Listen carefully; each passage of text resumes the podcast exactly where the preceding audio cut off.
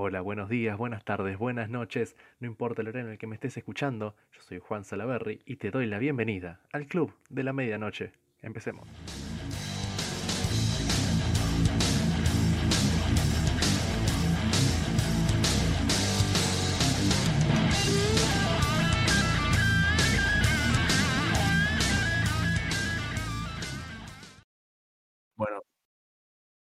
Sean todos bienvenidos al Club de la Medianoche. Yo soy Juan, su presentador. Y este capítulo se va a basar sobre el enunciado de hasta qué punto somos humanos en la sociedad. O hasta qué punto somos humanos para la sociedad. Cuando hablamos de ser humano, de, de ser personas, no nos referimos a el sujeto humano como eh, el ser humano biológico, sino más bien a algo conceptual, y eso es algo que trata Kafka en su libro La Metamorfosis. Para analizar esto, traje a un compañero, un amigo muy personal, que eh, voy a dejar que se presente el mejor. No sé si te querés presentar. Mucho gusto. Mi nombre es Hernán. Veamos. Mi nombre es Hernán. Podría decirte mi edad, si querés. No sé. Podría, podría decir también que soy estudiante de abogacía, pero eso no me define. Eso solamente es una etiqueta que impuso la sociedad. Sí, al fin y al Podemos- cabo. Al fin y al cabo lo que somos, decir lo que que- estudiamos- Sí, sí. Sí. No, no. Podríamos decirle que de eso más o menos se va a tratar esta charla, ¿no? Al fin y al cabo, esta charla se va a tratar sobre etiquetas y cómo nosotros respondemos a esas etiquetas o cómo socialmente somos percibidos por esas etiquetas. Eh, pero estuvimos hablando hace un, tiempo antes de empezar a, grabar sobre eh, la idea de Kafka y cómo Kafka analiza la sociedad en eh, el libro de la Metamorfosis.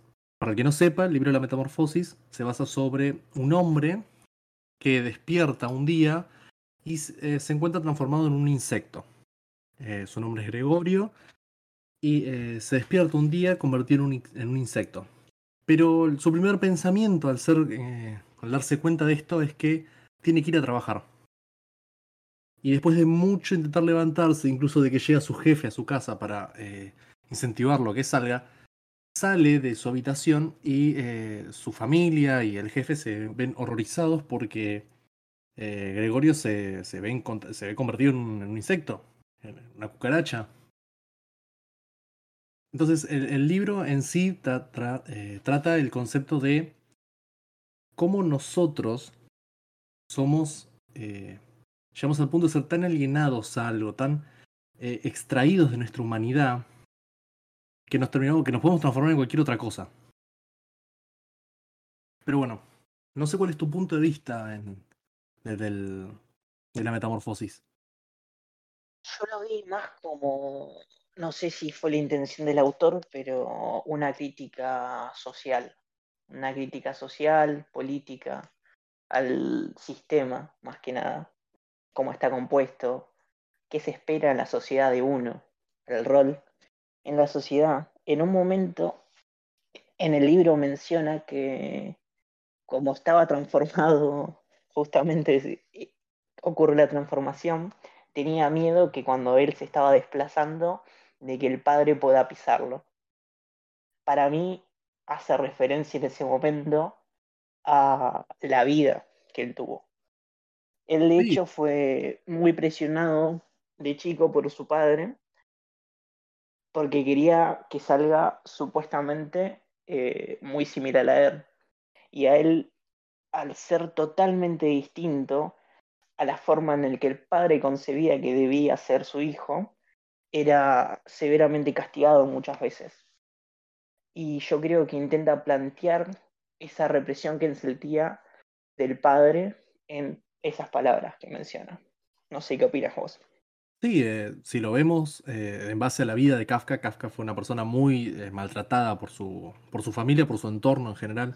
De hecho, el padre lo, obliga a estudiar a- abogacía y cuando él ya es grande, cuando ya es una persona adulta, le envía varias cartas que eh, le reprocha esto de que nunca lo dejó ser lo que él quería ser. Y creo que esto lo plasma mucho en su obra ya tratando ya fuera de lo que es la metamorfosis, sino tratándose de otras obras como, como aquellas que hablan de la burocracia, de cómo se termina de desligar la persona de lo que es a lo que pretende la sociedad que sea. De hecho, la figura del padre en el libro de, la Metamorfosis se presenta como alguien que no trabaja, que, vive del hijo, de lo que el, hijo va a hacer, o, trata de plasmar las, eh, los sentimientos de él en base a su hijo. Y cuando, se, cuando eh, el, hijo se transforma, se hace esta metamorfosis, este cambio, se encuentra con un panorama en el cual el sustén de la familia ya no estaba y ahora él tiene que volver a esto. En un momento habla el libro de que el padre nunca se saca eh, el overol de trabajo, la ropa de trabajo. O sea, se está transformando también, se está alienando otra vez a, este, a esta sociedad de la cual el hijo no pudo escapar. Y al, fin y al cabo como que se va a repetir esta situación. Igual también tiene un, poco un trasfondo de eh, sentirse culpable porque el que terminó transformándose fue el hijo, siendo que el padre ya había pasado esa situación porque el padre ya, no, ya había dejado de trabajar. Y el padre no se transformó. No sé qué pensás. Yo creo que un punto muy importante es que el primer pensamiento que tiene cuando se ve transformado en un insecto no es porque se transformó en eso, no hace hincapié en la circunstancia esa que decís, wow, ¿por qué me está pasando esto? es lo primero que yo pensaría. Sino que uno de los primeros pensamientos, uno de los más importantes es que, ¿cómo iba a ser para ir a trabajar? Imagínate qué arraigado tenía que tenía que ir a trabajar. ¿Qué tan importante era en la vida para él eso? ¿Qué tan importante es en la sociedad?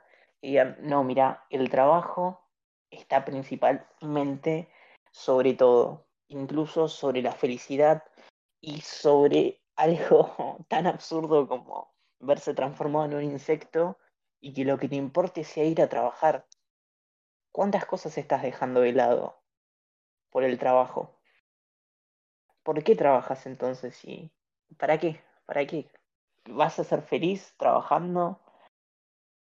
Se pierde el enfoque del para qué se trabaja y es únicamente una sistematización de trabajar, trabajar, sin un porqué, sino que se trabaja por trabajar. Ya no hay una finalidad, es trabajar por trabajar, porque es lo que le está imponiendo la sociedad. Dijiste tantas veces trabajar que creo que se perdí el sentido de la palabra. Pero es verdad.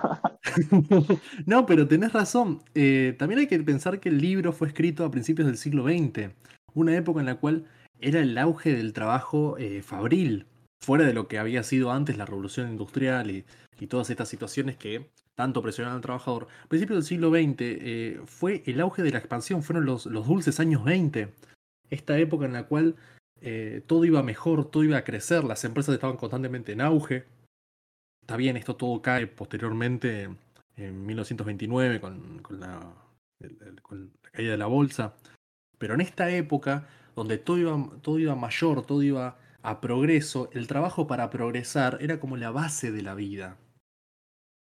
Esto, esto que decís que el, joven cuando se despierta y se da cuenta que es una criatura, lo primero que piensa es que tiene que ir a trabajar. Es que tiene internalizado la idea de tener que trabajar eh, para vivir y para sustentar a su familia, para seguir viviendo.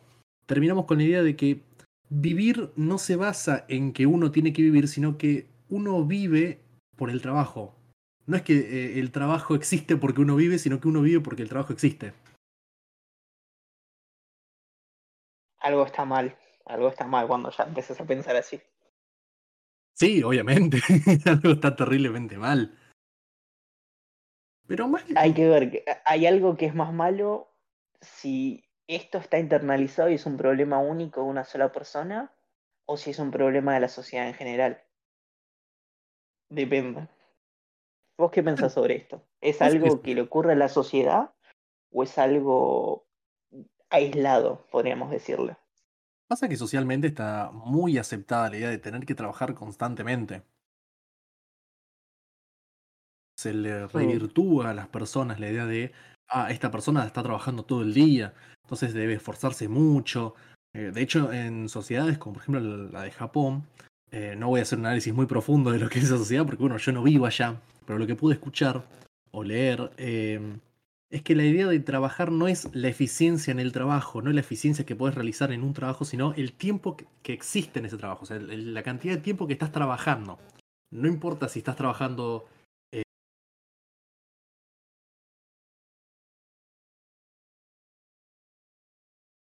eh, 10 horas. Eh, entonces, esta idea de tener que estar trabajando todo el tiempo, si bien no es tan,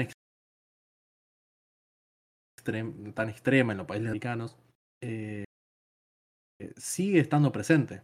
Eh, acá en este país, en nuestro país,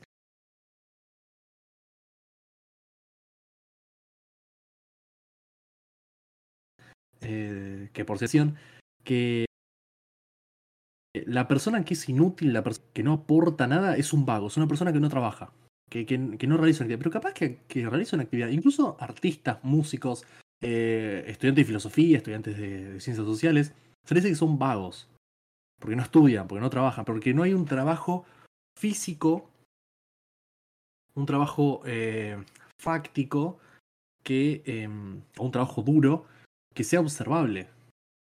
Nosotros, en esta sociedad por lo menos, eh, engrandecemos mucho la idea de trabajar por trabajar duro. Viste que siempre hay una romantización de la pobreza, de, esto, de estas personas que tienen que trabajar eh, en la punta del cerro a 30 kilómetros de su casa y tienen que caminar eh, pasando Hablando de eso, hablando de eso hace, hace muy poco una noticia, hace unos años igual, sobre un chico que tenía que caminar 30 kilómetros para llegar a un colegio y lo tomaban como un héroe. Tenés esa romantización de la pobreza. Vos decís, claro. está, muy, está muy bien que haga ese esfuerzo, que, que camine 30 kilómetros para que pueda ir al colegio todos los días. Uno internamente, si personalmente, está muy bien. Pero después, si lo ves a nivel sociedad, a nivel Estado, está muy mal que un chico tenga que caminar 30 kilómetros todos los días para ir al colegio. Claro, es algo bueno. ¿Quién fue el desgraciado que no le puso una escuela al lado? ¿Por qué le pusieron la escuela a 30 kilómetros de la casa? Yo me acuerdo de esa, porque también decía que tenía que viajar en burro, que tenía que caminar por un cerro, no sé cuánto tiempo. Es decir, ¿por qué no le hicieron una calle? ¿Por qué hay una calle que sea más fácil? ¿Por qué no hay un bondi que los pasa a buscar? Entonces, hay una Se está invirtiendo de una forma rara la plata, sí, tendría que decir algo. Es que sí, se está invirtiendo de una forma medio trombólica. Pero no vamos a, meternos mucho en política, vamos a analizar esto que es la romantización de la, la romantización de la sociedad. Eh, que vos fíjate que el trabajo arduo, de trabajar por trabajar, es eh, exaltado en la sociedad. Más allá de lo que es eh, trabajar capaz que en una fábrica, esto de tener que ganarse las cosas a pulmón, a fuerza, también es una forma de meritocracia. Sí, Hablando de eso, una pregunta. Yo, como me estás escribiendo, se ve al ser humano para mí como una herramienta, casi al nivel de comparar un humano como algo desechable, algo usable como una pala. ¿Cuándo crees que se empezó a ver al trabajador así? Pasa que es complicado. Si volvemos al tema de Kafka, por ejemplo, al final del, del libro, spoilers, eh, cuando se entrega, digamos, cuando la cucaracha muere, cuando el, joven muere, todos se alivian eh, porque el tipo se murió porque dejó de ser productivo. O sea, en cuanto dejó de ser productivo se volvió una carga. Y cuando muere la gente se pone feliz, su familia se pone feliz. O sea, eh, llegó al punto de que la desnaturalización, la, desligación de la, de la, sociedad llegó a tal punto que si no sos productivo, sos una carga. Y es preferible que estés muerto que seas una carga. O sea, lo cinco que es eso, es increíble. Y hoy en día también es así. Nosotros nos vemos como, como algo que si no somos productivos todo el tiempo, si no estamos constantemente haciendo cosas, somos una carga. O, somos eh, vagos, o no somos capaces de tal cosa. Capaz que no es así, capaz que estás haciendo cosas todo el día y tu cuerpo no da para más. A ver, el día tiene 24 horas. Si tenemos que dormir 8, no quedan tantas horas en el día. Igual creo que esto de, de, que nos volvimos una herramienta, de que nos conceptualizamos como una herramienta, creo que viene no solamente desde el siglo XX, eh, sino que creo que se agrandó más en, en la posmodernidad, después de las grandes guerras. Sí. Porque ya en las grandes guerras a, nosotros- a las personas se las desnaturalizó a tal punto de que nos vemos como herramientas de combate. Pasando la, moderni- la, la modernidad o el fin de la modernidad, entrando en la posmodernidad, nos vemos como algo que tiene que estar cambiando todo el tiempo. Y si no somos capaces de cambiar todo el tiempo, no somos capaces de vivir. Bauman nos dice que nosotros vivimos en una sociedad en la cual estamos todo el tiempo cambiando. Es una sociedad que es con- constantemente líquida. Y en cuanto nosotros no podemos adaptarnos a este cambio constante, nos volvemos desechables. O mejor dicho, nos volvemos una carga. Y es así, uno cuando deja de poder aportar al sistema para seguir fabricando o no es un consumidor, es marginado de la sociedad. De hecho, es muy conveniente, hablando, es muy conveniente mantener la pobreza en un país. ¿Por Vos qué? ponete a pensar esto. Cuando se habla, por ejemplo, en Argentina, de inversiones, que dicen, no, nosotros tenemos que buscar inversiones extranjeras. Vos fijate que en los países donde se invierte, donde las condiciones que quieren para que inviertan en nuestro país, ¿cuáles son? Que la gente sea pobre. O sea, ellos no esperan pagar un sueldo que digamos digno. Ellos esperan pagar la menor cantidad de plata posible. Porque es así, una empresa funciona de esa manera. Vos si pagás poca plata, tenés más margen de ganancia. Si tenés más margen de ganancia, puedes invertir más en tu empresa y puedes ir desarrollándote, haciéndote más grande y ganando más dinero. Entonces, tenemos que ver al pobre como una herramienta esencial en nuestra economía. Para que puedan progresar las empresas, se va a necesitar gente pobre que trabaje por el mínimo, por el mínimo. Y aparte de eso, para que no se sigan quejando, se necesita que esa gente pobre no pueda hacer otra cosa más que pensar en sobrevivir. O sea, no, no pueden formarse, no pueden tener una educación formal, no, no pueden tener acceso a conocimientos que quizás en un estrato social más alto se pueden tener. ¿Por qué? Porque esa gente es necesaria que siga pensando todos los días que tiene que ir a trabajar, que tiene que ir a trabajar y tiene que trabajar. ¿Por qué? Para poder sobrevivir. Y si te pagan dos monedas, vas a tener que ir igual porque tenés que cubrir tus necesidades básicas. Entonces, el pobre se empieza a convertir en algo que es una herramienta esencial en nuestro sistema. Eh, Si tenemos que hablar, por ejemplo, de la erradicación de la pobreza, no, no se puede hablar de eso, porque es básicamente lo que sostiene al sistema en el que vivimos. Es que no es viable tampoco. Vos tenés, eh, a ver, las clases más bajas o las clases obreras bajas son las que terminan haciendo los trabajos que el resto de las clases no quieren hacerlas. Exactamente. Porque que te paguen 3 pesos con 50 por estar laburando 12 horas, nadie quiere hacer eso. Salvo que no te quede otra. Hace poco no había salido una noticia que eh, en un campo de mandarinas, naranjas, no me acuerdo, eh, los trabajadores pre- eh, preferían un plan. Acá en Argentina existen lo que son los planes sociales, aquellas ayudas del Estado bajo ciertas normas o, o- condiciones. el Estado te da una cierta cantidad de dinero para que lo puedas utilizar y reinvertir en distintas cosas. Uno de esos de los planes es el plan trabajar. Bueno, que los trabajadores pre- preferían eh, este plan, que no es tan, tanta plata, que en Argentina creo que son 4.000, 5.000 pesos, no es mucha plata, en vez de trabajar recolectando eh. Y estaban todos los, diarios, estaban muy ofendidos porque cómo es que, viven, que quieren prefieren los planes, no quieren trabajar y yo sé cuánto. Pero si el sueldo que proponen compite con un plan de 5.000 pesos, no es un sueldo digno. No. O sea, entonces, eh, las personas, el resto de las clases o el resto de la clase, no quiere trabajar 12, eh, 14 horas eh, juntando frutas por eh, menos de 5 mil pesos.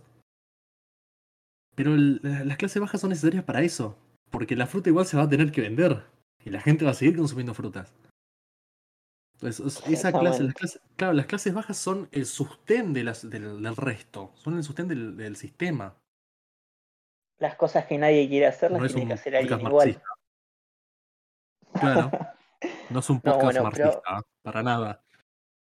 Pero hablando de eso, de los planes sociales, el plan social es técnicamente eh, una forma de reinserción social de la clase marginada. ¿Para qué? Para que se puedan incorporar al sistema, básicamente que ellos puedan consumir y así incorporarlos al sistema.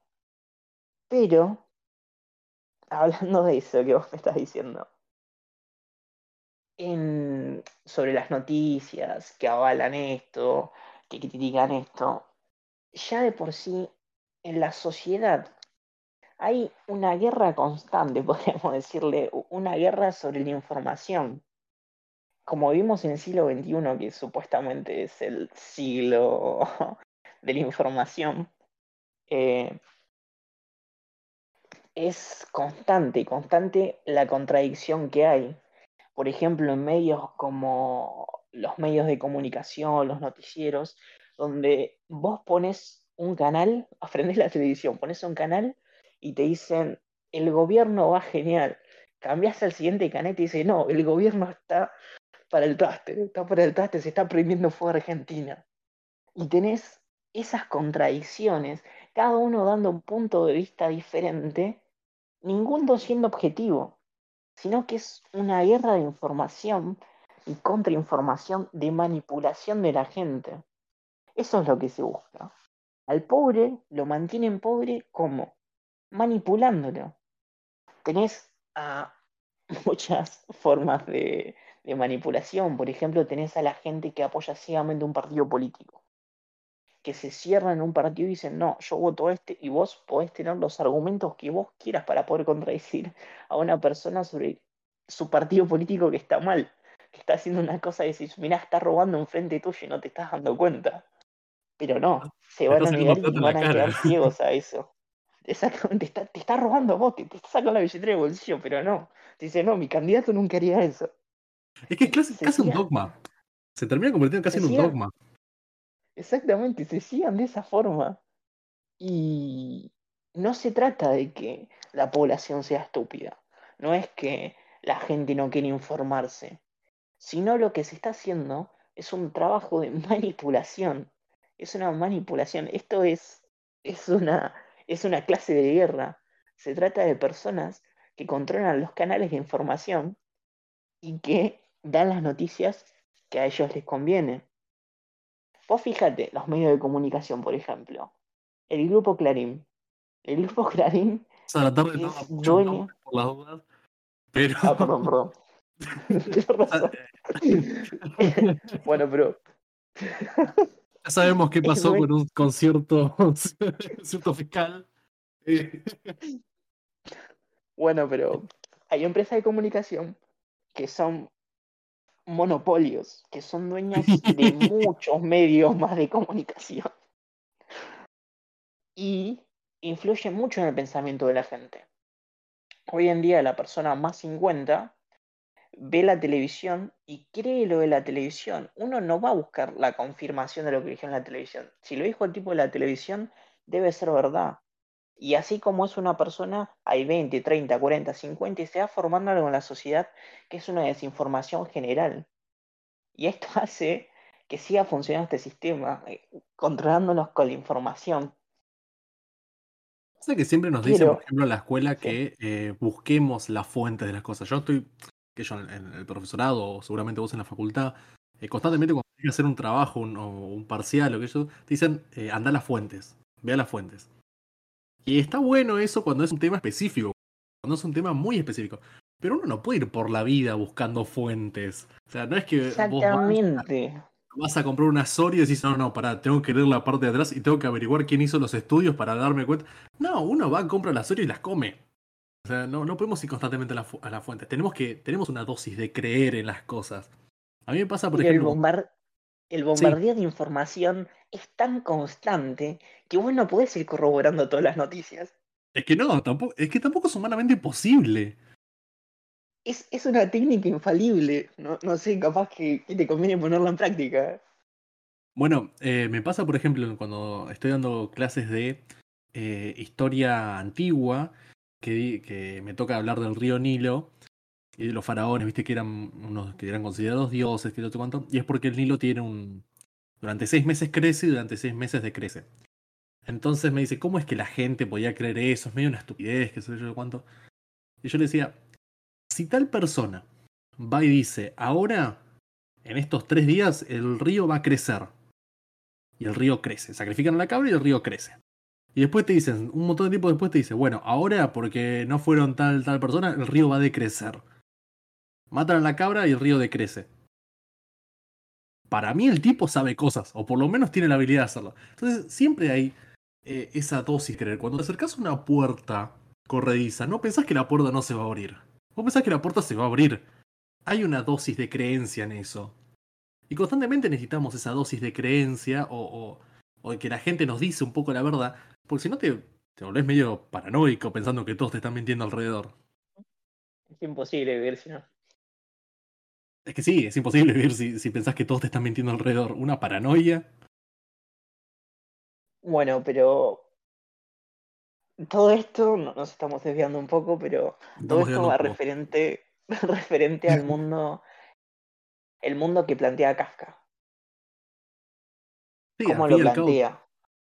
¿Cómo lo plantea? Porque no, él, no. él, él está Sí, sí. planteando lo que ve con sus propios ojos. Es lo que siente. Es más, él creía que sus libros no iban a tener eh, la repercusión que tenieron, sino que a su amigo le pidió por favor en su cuando se murió que quemara los escritos para que nadie más los vea. Y fue su amigo el que hizo que se publicaran. Pero la intención de él era quemarlos porque pensaba que a nadie le iban a importar. Claro, son casi un diario. Es, casi lo que él sentía eh, al ver su sociedad alrededor. Es un pensamiento muy interno el que tiene. Nadie pensaría que, tu- que tuvo tanto éxito eh, la, metamorfosis y, que marcó tanto y que incluso en facultades. No creo que Kafka se haya sentado un día y haya dicho, uh, qué, cuánto avance que va a tener esto, cuánto que se va a leer. Que es una versión tan real de la realidad que te atrapa, porque estás viendo y sintiendo cómo él lo siente. E- Estás viendo a través de sus ojos, estás sintiendo sus sentimientos. E- Es su, su forma de pensar, estás viendo. E- Y mucha gente yo creo que se siente identificada con eso, por lo menos con algunos puntos. Es gracioso leer a, a Kafka como un preexistencialista y después leer a Camus como un existencialista puro y duro. Sí, Porque si bien se entiende, eh, una vez que se analizan, se entiende hacia dónde va, son diferentes el estilo de escritura y el estilo hacia dónde apunta. Kafka habla casi eh, eh, el estilo ciencia ficción. Esto de que el hombre se transforma, yo de cuánto. Y Camus habla más como alguien que, quiere realizar hasta lo absurdo, hasta el punto del completo absurdo, a, a alguien que entiende su sociedad. Que no, sa- que no entiende, qué sé yo, conscientemente, pero que la entiende inconscientemente a su sociedad. Estaría bueno después hacer un, un análisis de, del, del extranjero. Uh, muy buen libro. Muy, Muy buen libro. buen libro. Muy buen libro. Igual sí creo que el autor se ofendería si empezás a hablar de otro. ¿No? Se va a O sea, por ofender lo menos yo me, me- me sentiría ofendido si de repente estás hablando de mi libro, viste, un episodio especial de mi libro y te pones a hablar de otro autor y dices, no, qué bueno que era. Esta noche Kafka me va a tirar de las patas mientras esté durmiendo. Bueno, pero volviendo, volviendo a la mirada que él tenía del mundo. Mm. Él veía para mí un mundo que desde su punto de vista no se podía cambiar, sino que era un ciclo que no, no estaba en nuestra posibilidad de cambiarlo. El mundo, desde las manos, desde ese personaje, no se puede cambiar. ¿Vos qué opinas de esto? ¿Es posible realizar un cambio en el mundo desde uno mismo? Justamente esta, esta pregunta la había tenido con, con un amigo un día. A ver, yo creo que las personas tienen la fuerza de su convicción. Vamos a parafrasear a, a Lupin de Harry Potter. Eh, Sí. Sonó re profundo, ¿no? Es como, oh, lo dijo tal, pero no, Lupin de Harry Potter, J.K. Rowling, me encanta. Eh, este, este, este podcast es la Biblia del Calefón. Eh, no, pero el hombre tiene la fuerza de su convicción. Argentino. Argentino. Eh, el, el hombre tiene la fuerza de su convicción. Siempre y cuando uno tenga la convicción de hacer conocer sus ideas, las ideas van a llegar. Y una idea, a diferencia de una persona, no muere. Es muy difícil que una idea muera. Es muy difícil que una idea desaparezca así llamativa. Y si se transmitió bien. A ver, estamos hablando de cristianismo casi 26 siglos después de que, de que se pensó. Sí. Entonces es una idea muy bien transmitida. Estamos hablando de, eh, qué sé yo, de, por ejemplo, de, de, de, marxismo casi 200 años o casi ciento y pico de años después de que Marx murió y de que Engel murió. Entonces, si la idea se transmite bien, puede llegar y, y no importa que la persona muera. Lo importante es cómo se transmite la, ide la idea. A Gandhi lo mataron. Sí. Y se terminó liberando la India. A Martin Luther King también. Y el derecho de los afroamericanos eh, aumentaron, por lo menos. Espero que hayan aumentado. No sé, no vivo en Bueno. Estados Unidos.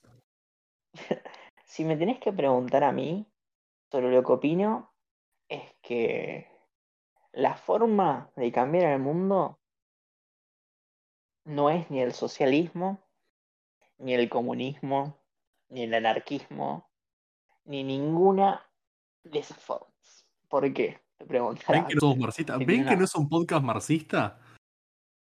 Polémico, ¿viste? Polémico, te, te tiró todo, todo lo que puede haber. Tío, no, esa no es la forma. La... cambiar el gobierno no es la forma de cambiar el mundo. Ya está demostrado. Porque a lo largo de la historia hubo incontantes guerras, incontables guerras, eh, incontables derramamientos de sangre, gente muerta, por intentar cambiar a la gente que estaba en el poder. Pero el cambio de la gente que estaba en el poder, hacer un cambio al comunismo, hacer un cambio al anarquismo, no es necesario. El mundo se puede llegar a cambiar de otra forma. Vos primero lo que tenés que pensar es que el capitalismo, la sangre del capitalismo es el dinero. El dinero es lo que mueve todo. Entonces, la única forma de moldear y cambiar el mundo es a través del dinero. Y te preguntarás, ¿cómo hacemos esto? ¿Cómo haces este cambio? El cambio se produce cambiando, eh, cambiando los ámbitos de consumo. Por ejemplo, tenemos a el progresismo actual, eh, al veganismo. Tenemos veganismo, por ejemplo, un punto. Pongamos al veganismo. Tenemos al veganismo que te está diciendo constantemente comer carne es malo, tenés que consumir otros alimentos, otra forma de tratar a los animales. Y hoy en día tenés gente que ese discurso le llegó. Entonces ese, los animales tienen que ser tratados de otra forma, los animales tienen sentimientos, se tienen que hacer las cosas de otra forma, le llegó a mucha gente. ¿Y qué pasa cuando esto le llega a mucha gente? La empresa no es tonta, una multinacional lo que busca es ganar plata. Entonces, ¿qué pasa? Vos te adaptás o te morís. Entonces, para que no haya competencia, la empresa multinacional agarra y empieza a invertir en qué? En cuidar mejor a sus animales, en fabricar otras cosas, en usar eh, energía renovable, en contaminar menos. ¿Cómo se ¿Y esto qué está haciendo? Está haciendo que se inviertan en otros sectores. Estás creando industrias, estás creando empleo, estás creando cosas que en este mundo no existen se está, se está cortando un poco. En Se te está nuestra cortando un poco. forma de vivir a través de la economía. ¿Por qué? Porque yo voy a ir a... Ok. Eh, bueno. Sí, la sangre del, del, de, de la, Y- de la sociedad es, es la plata. Se te cortó un poco. Ah, perdón, ¿y qué se escuchó más o menos? Más o menos se escuchó que la sangre del sistema es, la, es el dinero. Y que si bien los cambios que vamos realizando van generando un cambio en las empresas y hace que se inviertan en otros sectores, que se, que se genere un cambio en base a las decisiones que tiene la gente. Exactamente, en base a los hábitos de consumo. Y eso genera el cambio en el mundo. Ese es el cambio que nosotros tenemos que generar a través de los hábitos de consumo. ¿Y esto cómo se logra? Con concientización. Hubo incontables charlas sobre muchos temas en los que ahora se están metiendo las empresas para lucrar. Vos pensá que las remeras de los veganos pasa, pasa lo mismo que con las remeras del Che Guevara. Vos pensás que hasta lucraron con el Che Guevara, una remera con el Che Guevara que decís, no te puedes comprar una remera del Che Guevara. Claro, sos el hijo de puta. El che, Guevara, el Che Guevara se está revolcando en su tumba. Pero la compras. ¿Y qué pasa cuando la compras? Estás esparciendo esa idea, estás esparciendo la idea del comunismo. ¿Y cómo? A través del capitalismo, a través de la gente que invierte su plata, a través del que- dinero. Pasa que es gracioso cuando esa gente dice que no se puede criticar al capitalismo porque vives en el capitalismo. O que estás criticando al capitalismo desde un iPhone. Pero, ¿cómo criticas algo que si sos parte de ello? O sea, eh, no, no podés no criticarlo, porque vivís en ello, en él, o sea, conocés los errores de él. Yo no puedo criticar, por ejemplo, a la URSS eh, de forma tan eh, jodida o, o tan eh, precisa, porque yo no viví en la URSS. Yo no viví en socialismo. Lo puedo criticar de la forma externa. Eh, pero el capitalismo, yo vivo en el capitalismo y puedo reconocer esos errores del sistema. Y creo que es bastante válido criticarlos.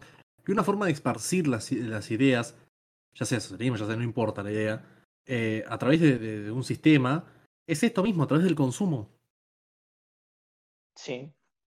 Sí, sí. Y eso es a lo que me refiero, que no se trata de un cambio, intentar cambiar a los poderosos, a la gente que tiene ese pequeño porcentaje de la población que tiene el poder, sino usar el sistema para generar ese cambio. Este cambio se puede hacer como a través de la concientización, a través de la difusión de ideas y cambiando los ámbitos de consumo de la gente. Cuando la gente cambia, cambian las empresas, porque quieren recibir el dinero de esa gente. Y cuando las empresas cambian, cambia el mundo. Ok. Bueno. Me gustó el análisis que realizamos. Espero que a la gente le haya gustado. Espero que le haya llamado un poco la atención. Eh, nos fuimos un poco del, del- del eje central, que era el análisis de Kafka, pero seguimos un poco con el análisis de la sociedad y, y en fin de la, de la propuesta. Espero que les haya gustado, que hayan pasado una linda noche, que lo hayan disfrutado y nos estaremos viendo el viernes con eh, otro episodio del podcast. Recuerden que me pueden seguir en Instagram como el Club de la Medianoche con puntos intermedios. Y eh, me pueden escuchar en Spotify, eh, Google Podcast, Radio Public y Apple Podcast. Eh, nada. Hernán, si querés despedirte, decir algunas palabras. Únicamente que tengan una buena noche. Ok, Si lo quieren seguir, no sé si querés decir tus redes sociales. No, no, no hace falta. bueno, está bien. Nada. Nos estaremos viendo entonces este viernes, o mejor dicho, nos estaremos escuchando este viernes. Eh, sin más que agregar, yo soy Juan Salaberry. Esto fue el Club de la Medianoche y nos estaremos viendo. Adiós. Y bueno, chicas, esto fue todo por hoy. Espero que les haya gustado, que la hayan pasado bien, que se hayan entretenido. Nos vemos en la próxima transmisión del Club de la Medianoche. Nos estamos viendo. Chao.